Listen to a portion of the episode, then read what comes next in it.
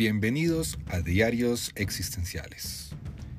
Este será su casa de podcast, donde estaremos hablando de psicoterapia y filosofía existencial. Y bueno, tal vez de alguna otra cosa que sea interesante. Soy Juan Pablo Díaz del Castillo, psicólogo y publicista colombiano, y espero que me acompañen, más bien, que nos acompañemos en este camino. Bienvenidos.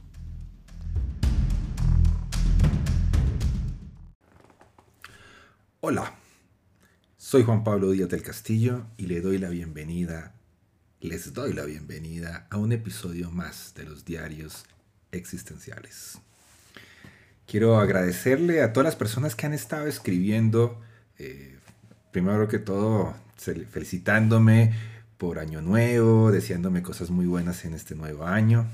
Gracias a todas esas personas, toda la gente que me ha, escrito también a raíz de algunas de las fotos de astronomía que estoy subiendo últimamente en mi Instagram.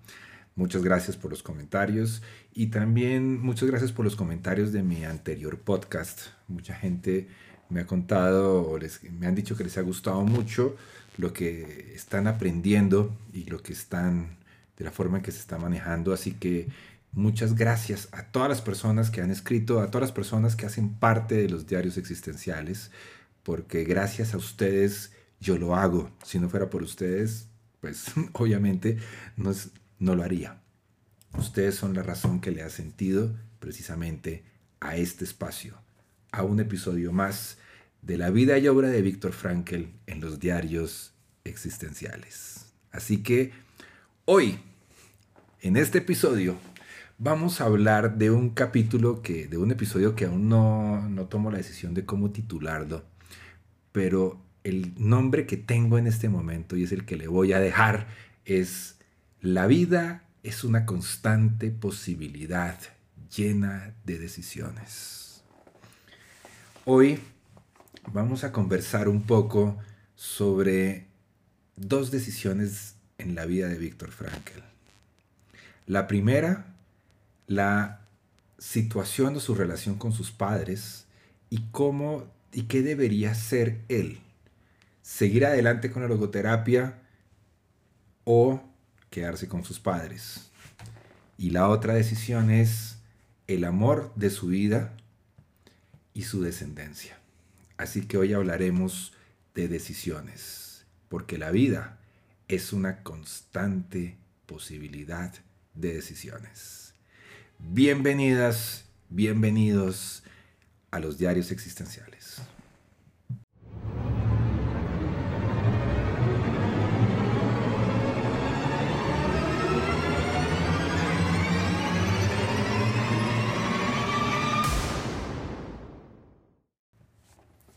Para Víctor Frankl, seguir en Viena, junto a sus padres, en una época tan difícil que era la ciudad, sobre todo para un judío, era a veces como una sensación de obligación que él sentía moral, no era una obligación de sus padres, sino era algo más de su moral, de su conciencia, que se tomó de una manera muy en serio, para era importante cuidar a ellos porque sentía que eran sus padres. Pero como suele suceder con los padres cariñosos, como en este caso eran Gabriel y Elsa, estaban también muy preocupados por sus tres, eh, la descendencia de tres, su hijo Víctor, Walter y Estela. Están más preocupados por los hijos que por ellos mismos. Se sentían aliviados en parte al saber que Estela ya estaba en Australia, que había logrado sobre solucionar el problema lo que estaba viviendo, aunque la echaran de menos. También echaran de menos a Walter, el hermano de Víctor. Pero como mínimo confiaban en que estuvieran junto a su esposa en un lugar mejor, porque no era fácil tener información de dónde estaban. Víctor Frankl, en sus memorias, que es un libro que se llama Lo que no está escrito en mis libros, dice que tuvo que esperar varios años una visa que le permitiera la entrada a los Estados Unidos. Al fin, poco antes de incorporarse Estados Unidos a la guerra, él fue invitado, una invitación por escrito a presentarse en el consulado para que pudiera firmar la visa. Dense cuenta, por fin podía ir a la embajada de los Estados Unidos a recoger el visado, el billete para la libertad y el futuro de él y la logoterapia.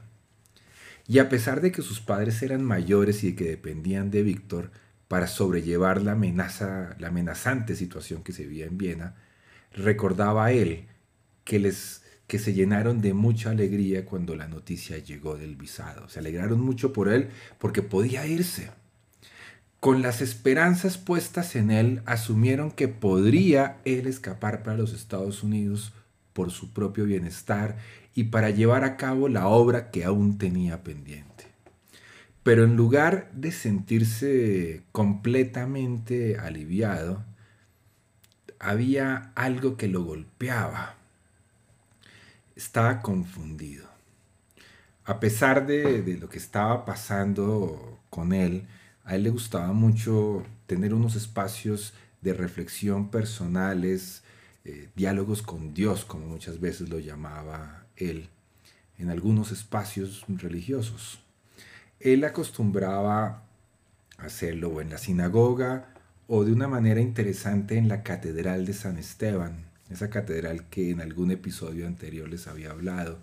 Esa hermosa catedral alta, con esos tejados de colores que puede uno vislumbrar desde esas calles principales peatonales en la actualidad. Pues la iglesia, la Catedral de San Esteban, sin lugar a duda, era un centro literario, literalmente era un símbolo de la ciudad. Y le gustaba hacerlo con cierta frecuencia, después hablaremos de eso un poco. Cuando iba caminando cerca a San Esteban, oyó una música de órgano le llamó la atención y entró a la iglesia. Víctor, de cierta manera, explica en, la, biografía que hay de él, que es el llamado de la vida, explica que su silencio con respecto a sus creencias siempre le había impedido admitir que rezaba en la Catedral de San Esteban. Así de esa manera un episodio como el que sigue solo puede ser calificado para muchas personas como una casualidad pero tiene un trasfondo, digamos, de trascendencia mucho más grande. Frankel reflexionó en la iglesia. Se me permitía ahora abandonar a mis padres, irme a otra parte a desarrollar mis ideas.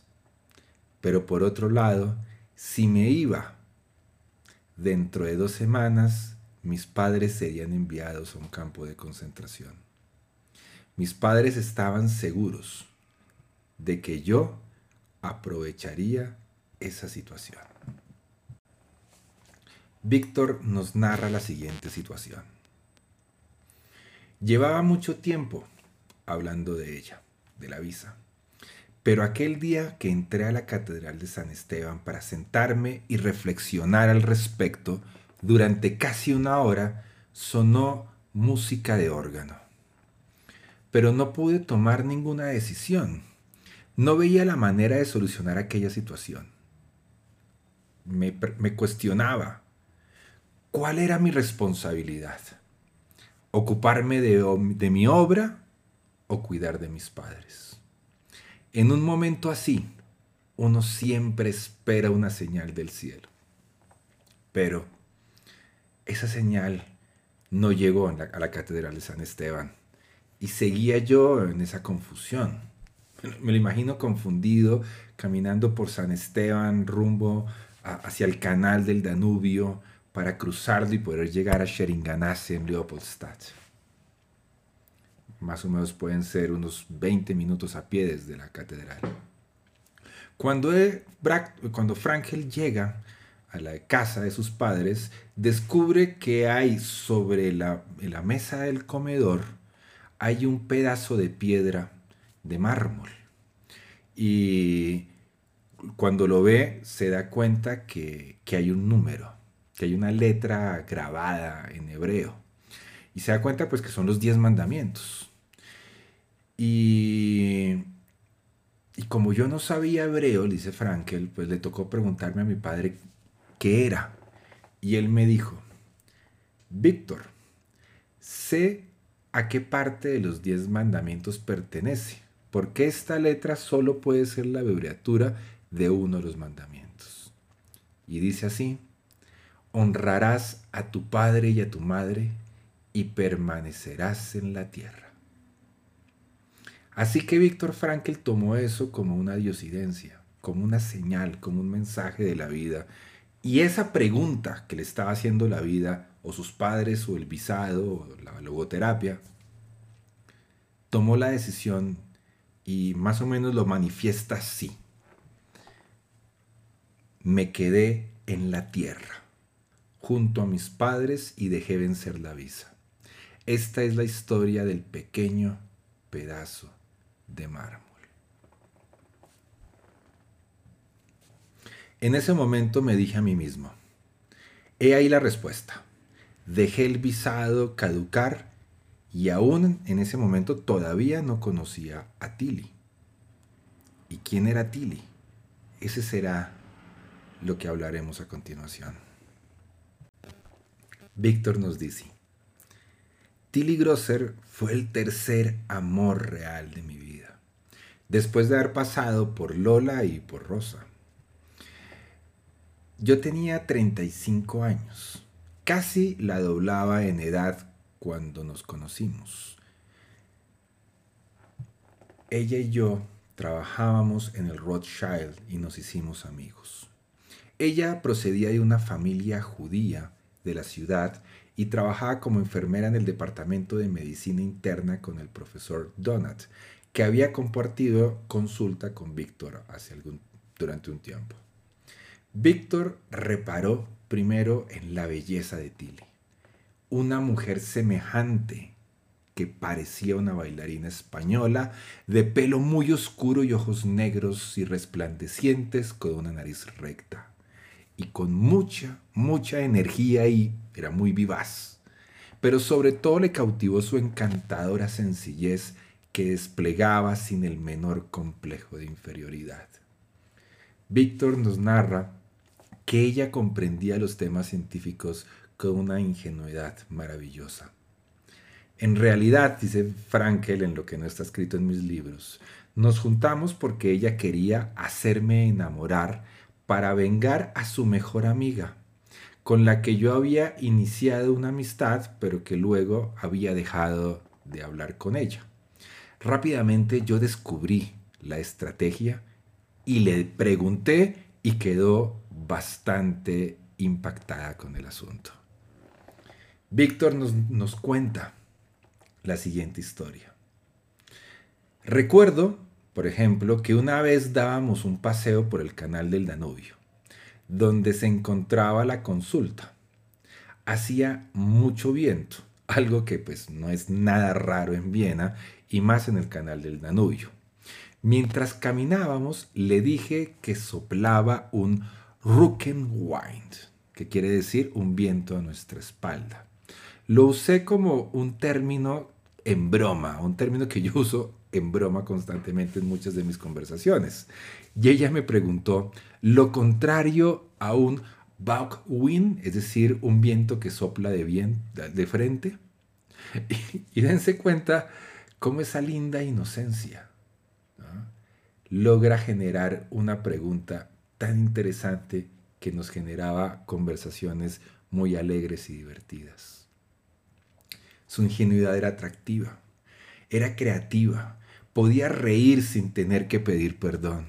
No tenía muchos estudios e incluso su tía Herta afirmaba que Tilly no tenía una manera muy antigua de pensar, sino que era una mujer más del momento, más de la época y a veces yo creería que podría ser un poco más de avanzada al no estar como tan cuadriculada por los cánones de la época. Además, nos cuenta que cuando Tilly tenía un amigo, dice Frankel, existía tal solidaridad entre ambos que no querías enemistarte con ninguno de los dos.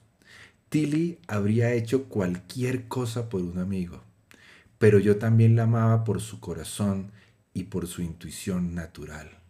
Fueron casi muchas de las cosas que me enamoraron de ella. Oportunamente, ambos reconocieron que no era ni el, atractivo ni la inteligencia o la posición que Víctor tenía lo que los había acercado, sino más bien era el carácter de los dos que los permitía acercarse y poder tener un amor muy romántico.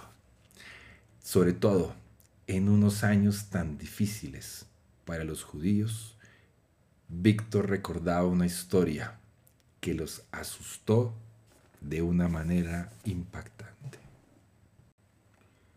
En una ocasión, Tilly y yo estábamos sentados en un pequeño salón en casa de su madre, y era de noche. Algunos policías judíos a las órdenes de los nazis patrullaban por Leopoldstadt anunciando que la gente debía presentarse al día siguiente a las 3 con no más de 10 kilos de equipaje y con destino a Polonia o Auschwitz. De la hora dependía el lugar al que ibas a parar. Existía el peligro de que la madre de Tilly, que seguía en Viena en lugar de haber huido con su marido a Porto Alegre en Brasil, donde éste enseñaba inglés, se encontrara entre esas personas que irían a Auschwitz o a Polonia. No quería que Tilly se quedara sola en Viena.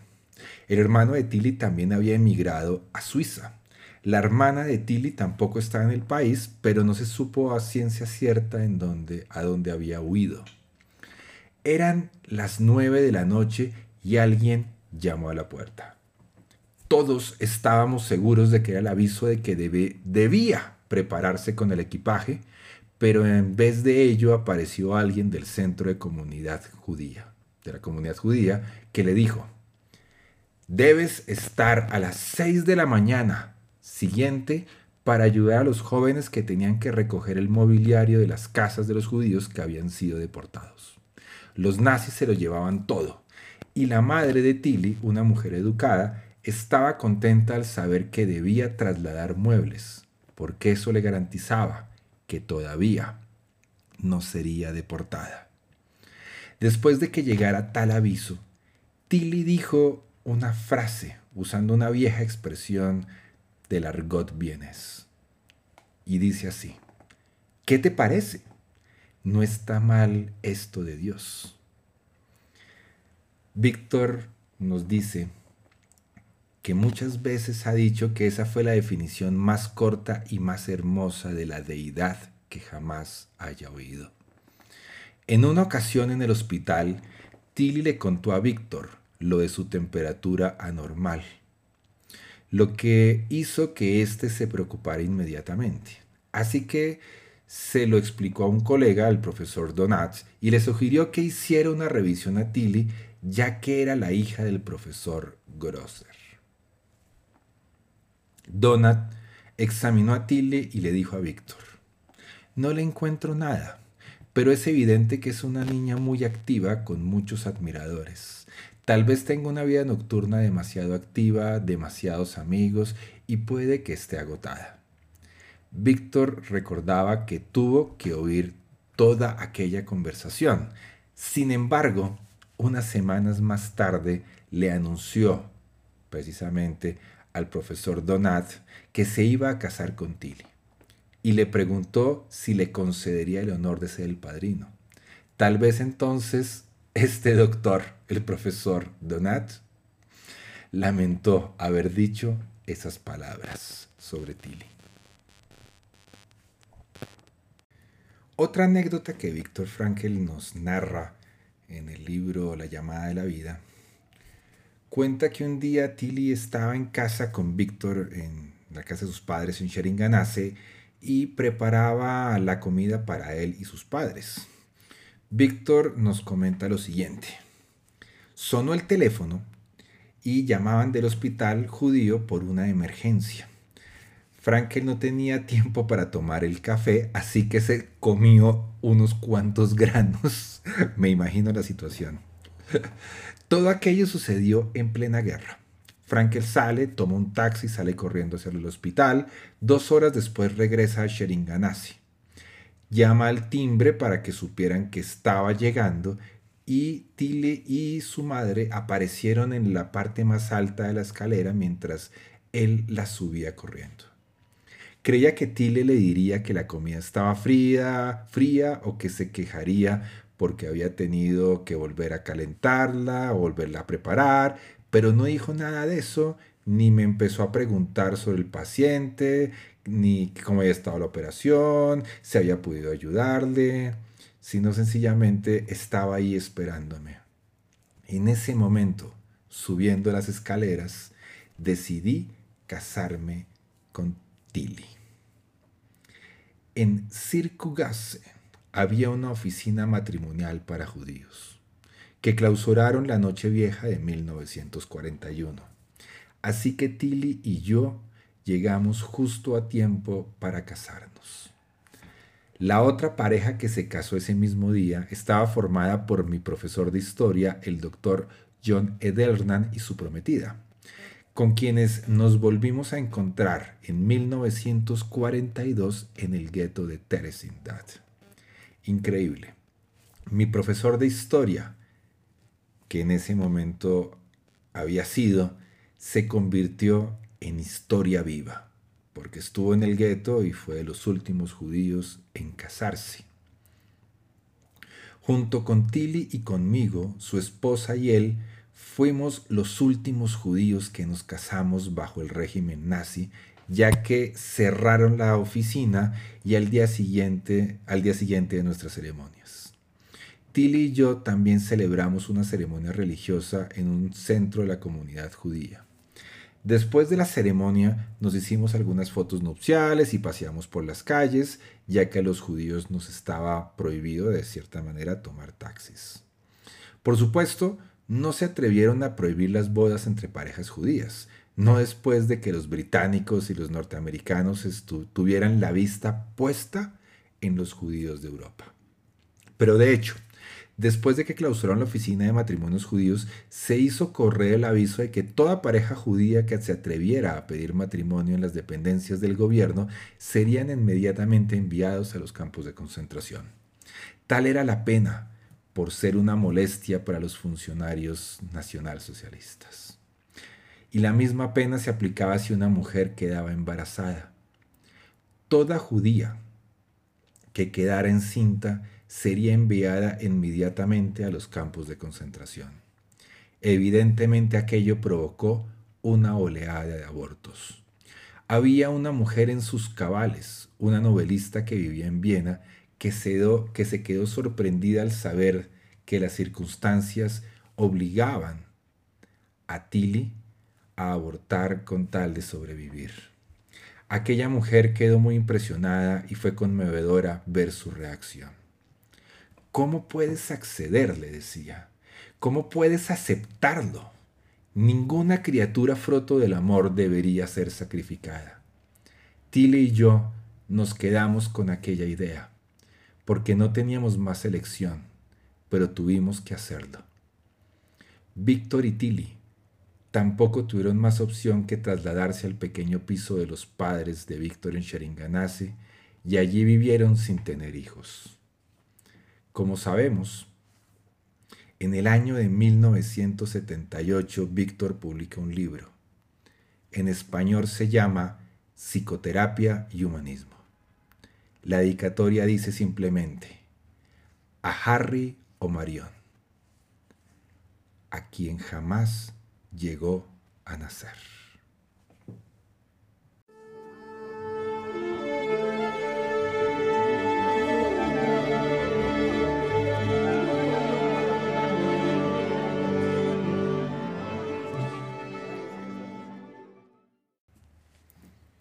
Como podemos darnos cuenta, también la historia de Víctor Frankl se relaciona con su teoría y su antropología.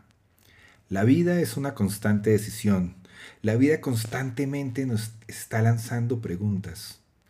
A diferencia de lo que normalmente creemos que yo soy quien le pregunto a la vida, para Frankl la vida nos pregunta y nosotros constantemente damos respuestas a través de nuestras decisiones y de nuestras acciones. Tres decisiones le tomó le tocó a Víctor Frankel tomar durante un tiempo. Seguir en Viena o escapar a Estados Unidos, casarse con Tilly y sobre todo permanecer juntos en Viena a toda costa. Y de esa manera sabemos a través de su libro Psicoterapia y Humanismo que tuvieron que abortar a Harry o Marion. La vida es una constante de decisiones. La angustia, que es una angustia existencial, es aquella que nos, nos enfrenta, nos, que vivimos o experimentamos en el momento en que nos enfrentamos a las decisiones. Entre lo que quiero y lo que debo, nos dice Soren Kierkegaard. Entre esas posibles decisiones, tomamos una a la que creemos que es la más acorde. Renunciamos a algo para ganar algo más grande. A través del salto de fe, nos diría Kierkegaard. Pero siempre en una constante decisión, porque la vida es decidirse para adueñarse de ella. Muchas gracias por acompañarnos en un episodio más de los diarios existenciales. Hoy desde Bogotá, desde los micrófonos de los diarios existenciales, les digo gracias por estar para que estemos juntos. Y estaremos hablando, oyéndonos en un nuevo episodio.